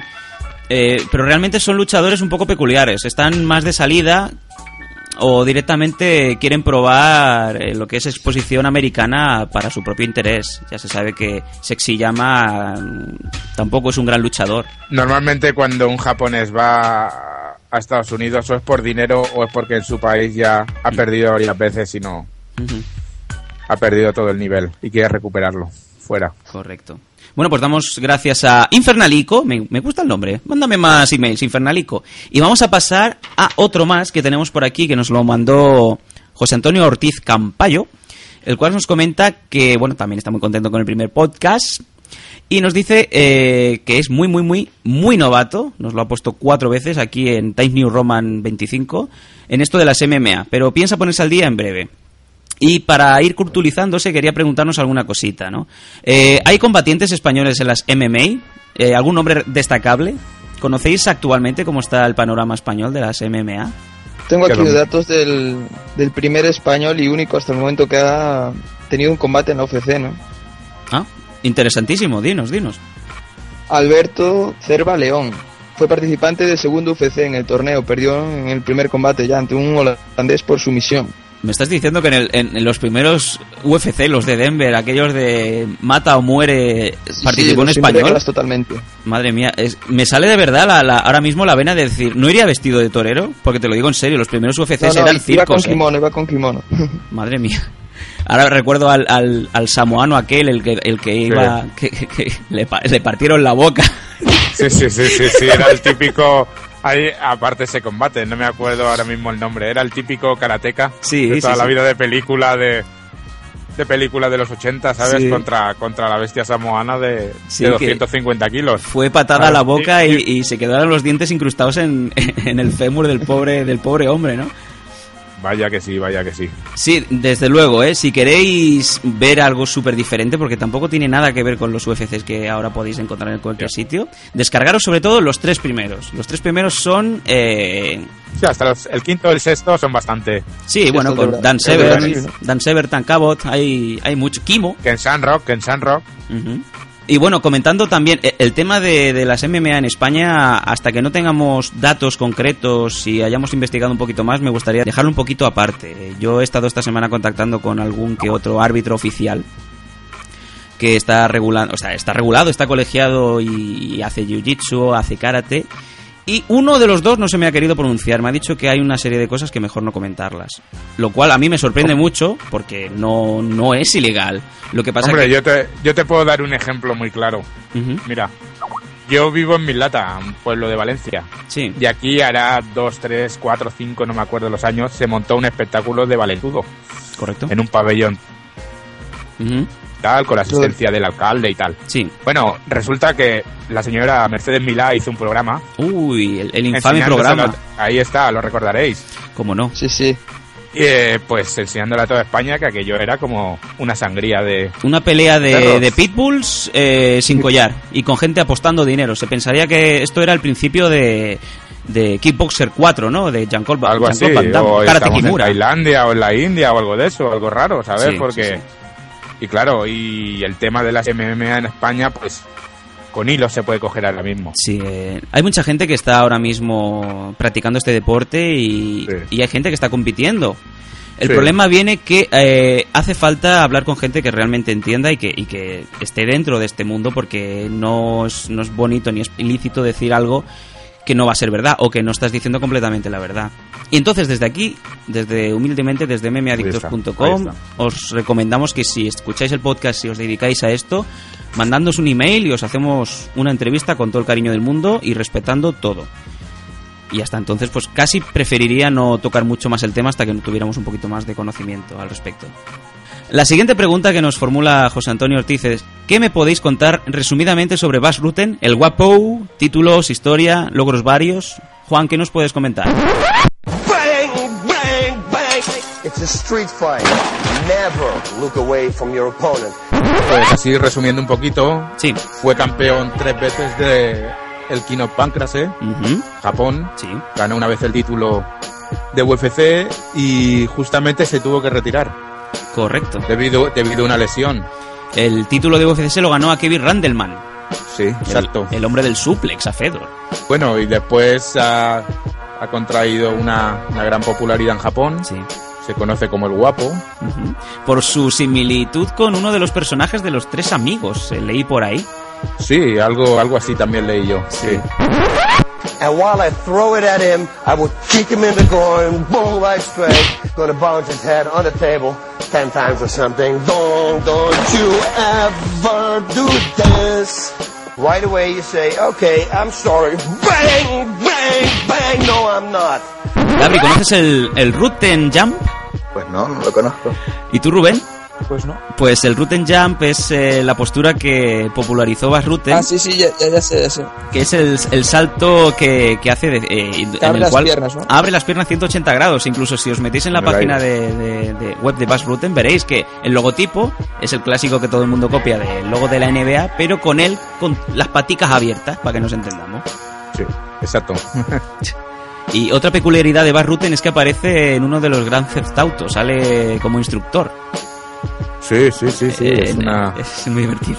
una curiosidad. Bueno, y ahora mismo que sepamos de él, tuvo una época de comentarista en Pride. Bueno, entrenó a Kimbo en la época de Strikeforce y Sí. según palabras de él, acabó hasta Exacto. los cojones, vamos. Exacto, sí, sí, sí, sí. O sea, No había quien le pudiera enseñar a ese hombre. Nada, nada. Es como, ¿cómo le puedes enseñar a un mono a no disparar con una pistola? Es imposible, ¿no? Ahí está. Y otra peculiaridad de, de Bas Rutten es, como, como hemos comentado antes, que está de comentarista en el programa de televisión Inside MMA de la HDNet, que es propiedad del, del tío este Mark Cuban. Mark Cuban. Y la última pregunta es si le podemos recomendar alguno de los combates clásicos para engancharse intensamente a las MMA. Eh, así podemos dar también eh, por iniciado la nueva sección que nos gustaría tener, que es en cada podcast comentar o recomendar algún combate. Muy brevemente, simplemente os decimos el, el combate que es y los rivales, y vosotros os hacéis un Google y disfrutáis como enanos. Os abrís vuestra cervecica, las patatas y a disfrutar del MMA. ¿Tienes algún combate fetiche, Rubén, para empezar, por ejemplo, contigo? El que he subido el otro día al, al Facebook, el de Takayama contra Fry, ¿no? Que lo estuvimos comentando el otro día. Sí. A quien no haya visto, no será salido esa imagen ese minuto ahí dándose de la, de la cabeza. Pride 21, creo recordar. El mío preferido yo creo que es el Forrest Griffin contra Stephen Bonner de la final del primer Ultimate Fighter. Sí. Se pegan los tres rounds dándose con todo hasta casi caerse y siguen aguantando. Es espectacular realmente. Dicen las malas lenguas, ¿no? Que ese fue el combate que puso a la UFC donde está ahora mismo, ¿no? Eh, le, le dio la, le abrió las puertas del mainstream.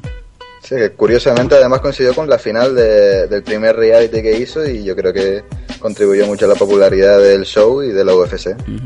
Juan, ¿cuál es tu combate favorito? Hombre, como favorito tengo muchos, sobre todo de la época de Pride, y- pero si cabe destacar alguno y que es uno de los tres clásicos de, del mundo de las MMA es el Sakuraba contra Royce Gracie. Sí. Que la combate gente que duró más de una hora. Sí, correcto. Que no tenía, que era que el primero que se rindiera o perdiera, perdía. Y un gran feudo que ha habido siempre entre ellos dos, ¿sabes? Sí. Sí. ¿Sabes? El que ha seguido Pride y el que ha seguido todas las MMA en Japón lo conocerá perfectamente ese combate. Correcto, es el, es- podemos decir que es el combate que realmente puso el MMA en Japón, ¿no? Donde está ahora, ¿no? O sea, Sí, lo que es el tema de la MMA, sí. Porque Japón siempre ha tirado más para el kickboxing. Bueno, pues mi combate ahora mismo, a bote pronto, me viene en uno de los últimos UFCs, creo que es el UFC 70 y- 79, creo, que fue el de Chuck Liddell contra Wanderlei Silva, ¿no? Creo que se llamaba Nemesis el pay-per-view. Ese combate fue buenísimo, realmente nadie esperaba que Chuck Liddell le aguantara los tres rounds a, a Wan. Y es Mm. un combate eh, no tipo Takayama Fry, pero sí que es todo, o sea, combate de, de atacante contra atacante. Ninguno se pone a bloquear, ninguno se pone a defender, no se van al suelo en ninguno de los tres rounds, lo cual es bastante evidente. que está- Esto es otra cosa también que se está criticando mucho, que ahora la gente tiene miedo, ¿no? Los luchadores tienen miedo de irse al suelo, porque no, no luce, no es espectáculo.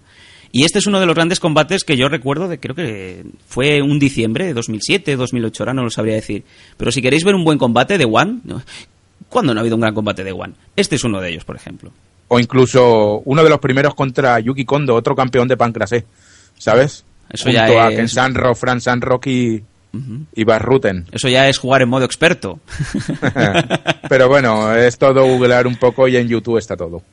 Eso es lo bueno. Eh, Lo bueno es que está todo a un clic. Ahora podéis meteros en YouTube y podéis ver todos los combates que os estamos comentando, incluso algunos que ni siquiera nosotros hemos visto. O sea, es lo bueno. Está todo ahí. No tenéis ni que compraros nada. Fijaos lo que os digo. Claro. Hoy en día está todo al alcance de la mano. En este caso del ratón. Y gratis, y gratis, que dices gratis y la gente y se gratis. tira, se tira todo. Yo creo que das, das veneno gratis y la gente se lo mete, porque es gratis. o algo prohibido. Sí, todo lo prohibido vende. Tendrían que prohibir los libros para que la gente leyera más y se culturizase. Vaya que sí. Ay, esto no venía a cuento, pero me ha salido. bueno, gracias Antonio, José Antonio Ortiz por las preguntas y eh, voy a poneros, eh, antes de la última pregunta escrita, una que nos ha llegado, que es una pregunta de voz, la cual me hace mucha ilusión porque es la, pregu- la- la pregunta que me ha llegado justo hoy, minutos antes de empezar el show. Aquí va la pregunta. Hola, buenas. Ante todo, enhorabuena por el podcast, porque vamos, yo tenía ganas de poder escuchar artes marciales en español, que soy un gran fan y siempre viene bien.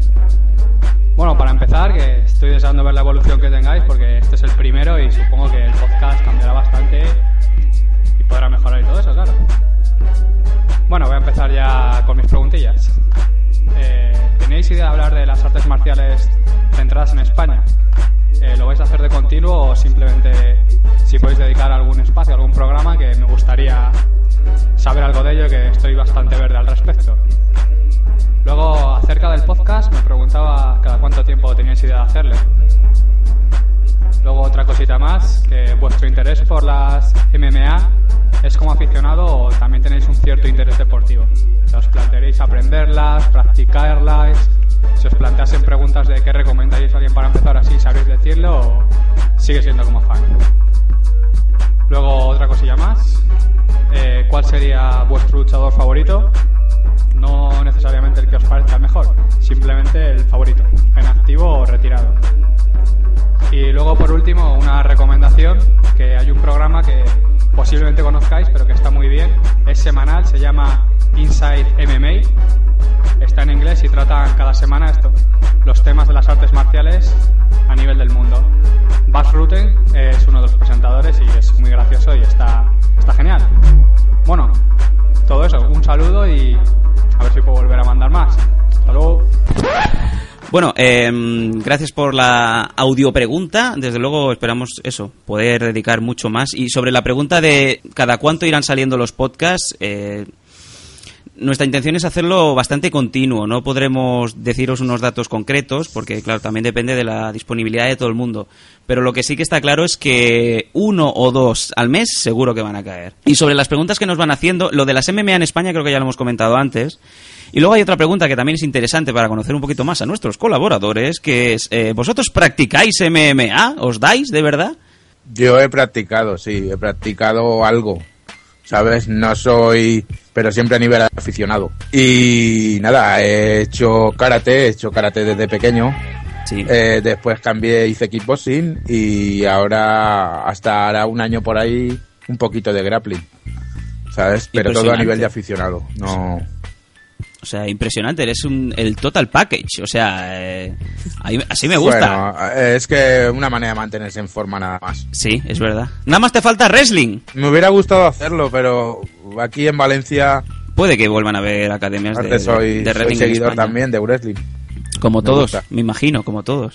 Am, Gabri, ¿te pegas? Yo en mi caso, yo en mi caso no, no practico ni he practicado ningún ni MMA ni ningún deporte de contacto en artes marciales, aunque sí tengo en vista intentar aprender algún arte marcial, karate, judo, jiu-jitsu, estoy planteándome ahí a ver eh, con qué me meto primero Sí. y animar a todo el mundo que practique algún arte marcial para empezar estará bien.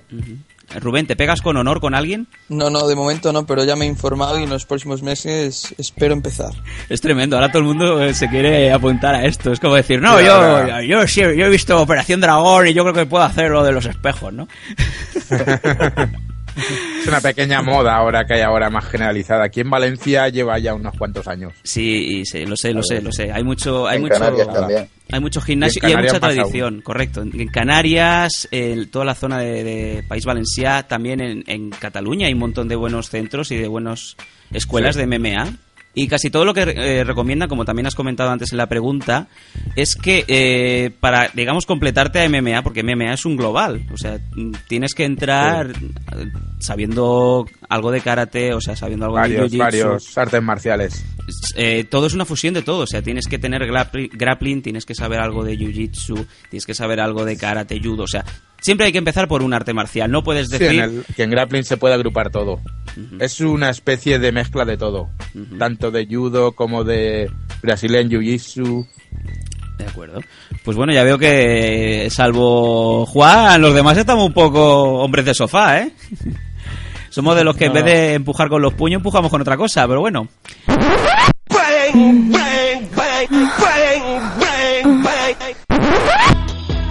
El reto es que antes de que acabe la primera temporada de Miami Adictos, eh, por lo menos uno de los otros tres eh, hombres de sofá que están aquí de colaboradores sean capaces menos- de, de pegarse con alguien. Por lo menos pisar el gimnasio. Yo lo piso, pero yo para correr como un hámster. Ajá. Pues es poco más, es de preparación. Un poquito de cuerda, flexiones y, y a pegar patadas. Ya está, y ya está, ya- y a la calle, y, y a los parkings de las discotecas ya, a empezar a darse. Según cómo te lo tomes. Hay gente que se lo toma para eso y hay gente que se lo toma como hacer deporte, que es en mi caso. Tal y como comentabais antes con lo de los famosos vídeos de Mercedes Milá, ah, dices MMA o dices valetudo y la gente como que se escama un poco, ¿no? Claro, Eh, lo asocia mucho a, Los- a pegarse, sí. a portero de discoteca, discoteca. a- Pero después es claro. impresionante el, el respeto que, que hay entre combatientes cuando acaban los combates, que eh, eso se ve en, en las MMA, en los deportes de contacto, Sí. y, en muy pocos otros deportes a nivel profesional se ve ese respeto y ese juego Ahí limpio, digamos. Ahí está. Sí. Quitando el típico rifirrafe que puede tener, tener entre uno u otro, yo creo que más de uno se va después a tomar una cerveza con el otro. Post UFC, ¿no? Sí, claro, las Vale. famosas fiestas post-UFC, del cual yo tuve el Como privilegio de, de América. de ver en una... Era increíble, yo en el, en el último UFC de Manchester fui con, con eh, José, José Fernández, algunos ya lo conoceréis, y nos invitaron al, al post-match, ¿no? Y estaban allí todos con la cara reventada y, y estaban a mojitos y todos abrazados y, una, y un festival que yo me sentí como la parodia de Muchachada Nui de Hulk Hogan, digo, Si os estáis pegando y luego estáis todos abrazados, ¿esto qué es? pues exactamente igual, ¿no? Vaya que sí. O sea, y además, eh, para toda la gente que lo sepa, eh, las artes marciales, las MMA es uno de los deportes más sacrificados y, y que más respeto tiene. Realmente los luchadores se preparan muchísimo y yo os puedo decir que a lo mejor en un año, tres meses de cada doce pueden estar lesionados simplemente por los entrenamientos que tienen. Ahí está, ahí está, y por el nivel que se exigen. Claro. Bueno, pues eh, ya con este con esta pregunta creo que ya tenemos por cerrada la audio pregunta. Muchas gracias. Ahora he olvidado tu nombre, pero sigue mandándonos más. Sí, Rubén, te llamabas Rubén, el otro Rubén. Y bueno, ya para, para cerrar la, última pregunta que tengo por aquí, nos la ha mandado Diego Magaña, Sting WCW o Gunner guion bajo Matt. Es que a mí todo, yo, yo, yo no entiendo estas cosas, pero bueno. Yo, yo a la gente la llamo por un nombre y por un apellido. Diego Magaña, fan de wrestling iniciado en MMA, os escribo desde Estados Unidos. Un saludo. Ya nos escuchan en los Estados Unidos, está muy bien. He conocido muy buenos fans de MMA y os felicito por vuestro nuevo programa. Entonces, las preguntas. Eh, como buen fan de los videojuegos, a ver, no sé cómo iréis de videojuegos, ¿cómo veis el año 2010 que entra? ¿El juego EA Sports MMA triunfará o UFC 2010 seguirá sobresaliendo en las consolas? A ver, ¿quiénes son los niños que juegan aquí? Levanten la mano. No sé por qué he pensado en Rubén el primero. Rubén. Sí. Un poquito le damos, un poquito. ¿Estás un poco al día de cómo está la competencia de videojuegos? Pues sí, la verdad todavía no se sabe, creo que no se saben novedades del UFC 2010, pero sí que tengo el roster del, del juego de EA. ¿Nos puedes comentar alguna cosita? Yo creo que eh, la sinopsis perfecta es todo lo que no está en UFC, a excepción de Randy Couture, que este hombre va diferente.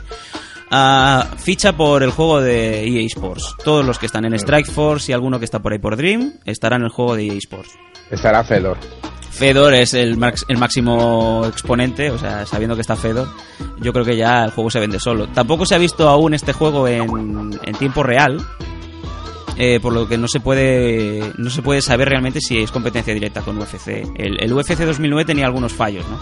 Los que nos fijamos, o por lo menos los que nos comentan, nos decían que eh, todos los luchadores eran diestros, no hay zurdos.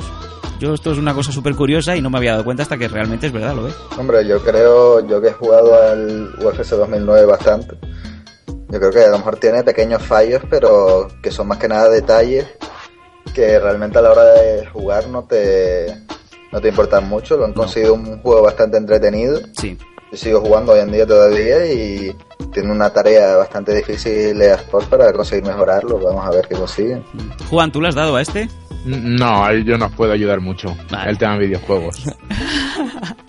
Gente con responsabilidades y la vida ya hecha no juega a videojuegos. Hombre, no, jugar juego, pero Ya lo sé, es broma. precisamente a los de lucha no, no es muy fuerte. Yo los de las aventuras gráficas no puedo. Yo, quitando Yo- al Mario, no puedo más. No puedo, no puedo. Soy hombre GTA. Ah, bueno, es que ese juego ya te, te- se come el resto. Una vez has jugado a los GTA, ya no quieres jugar ni a Uncharted, Ah. ni, ni, ni anda, ya, Vaya, ni, ni tal, Lara sí. Croft, o sea, de afuera ya, hombre. Vamos a pasar a la siguiente pregunta que nos comenta Diego Magaña.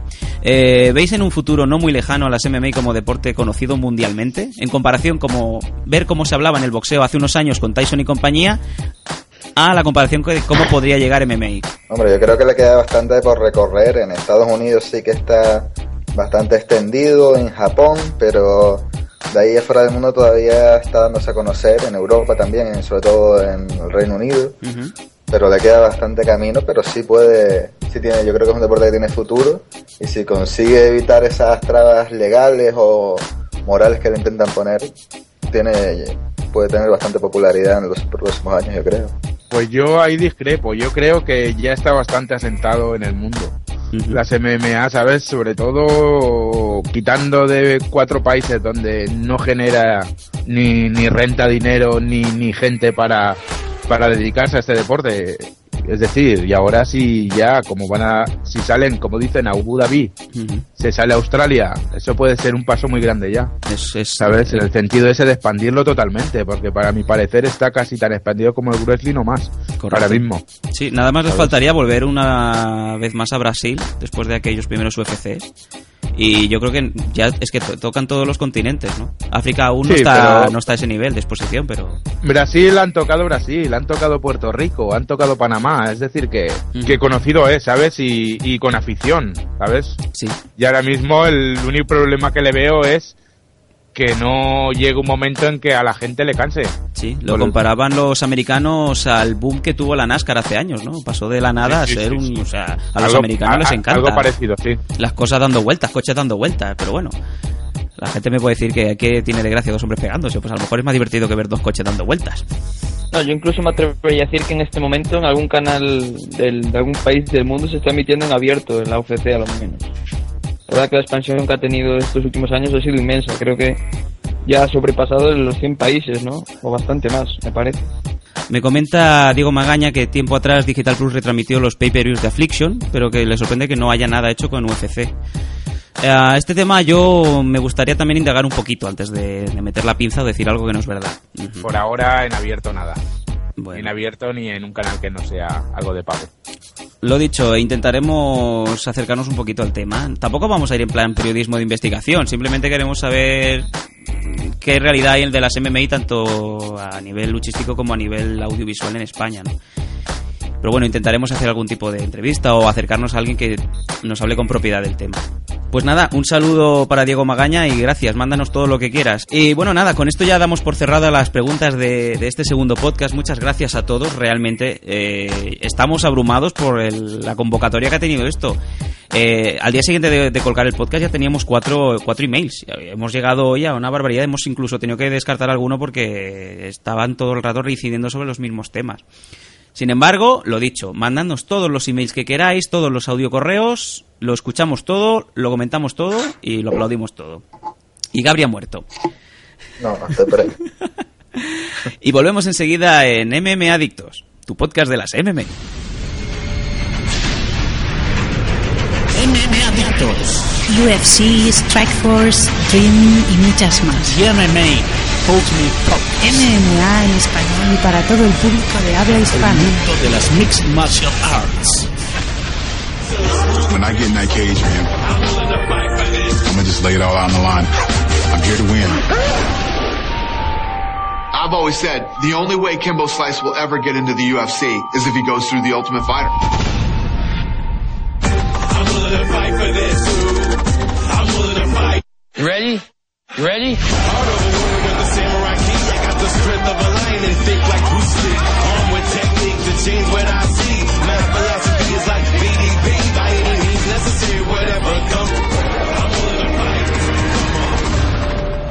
Y bueno, ya volvemos aquí a MM Adictos para hacer la pequeña salidita. Nos vamos a ir con el trabajo bien hecho. Esperamos que hayáis disfrutado de este segundo podcast. Y decimos lo de siempre, mandadnos todo lo que queráis, quejaros todo lo que queráis, hacer todo el ruido que queráis, sobre todo a la gente de solowrestling.com, que son los que se están llevando 6 y 8 mil euros al mes, decirles que queréis más noticias de MMA en el portal, queréis un foro y queréis estar a la última. Juan, ha sido un placer tenerte hoy. y Tu experiencia y tu conocimiento del, del MMA es muy enriquecedor. Gracias y hasta la próxima. Eso esperamos, que la próxima que sea muy prontito. Y Gabri, un saludo como siempre. eh, contar contigo es el toque canario que nos encanta, el toque tinerfeño. Y eso, esperamos que sigas con nosotros mucho tiempo. Aquí estaremos. ¿Mm? Hasta la próxima. Eh, Rubén se nos ha tenido que ausentar. eh, por parte mía lo despido para el siguiente podcast. Un abrazo Rubén y bueno, nos vemos en el siguiente podcast. Esperamos que sea muy pronto y bueno, hasta siempre. Como siempre os decimos, eh, Seguid MMA, respetad MMA, disfrutad MMA. Hasta siempre, MMA Adictos. Un saludo, hasta luego.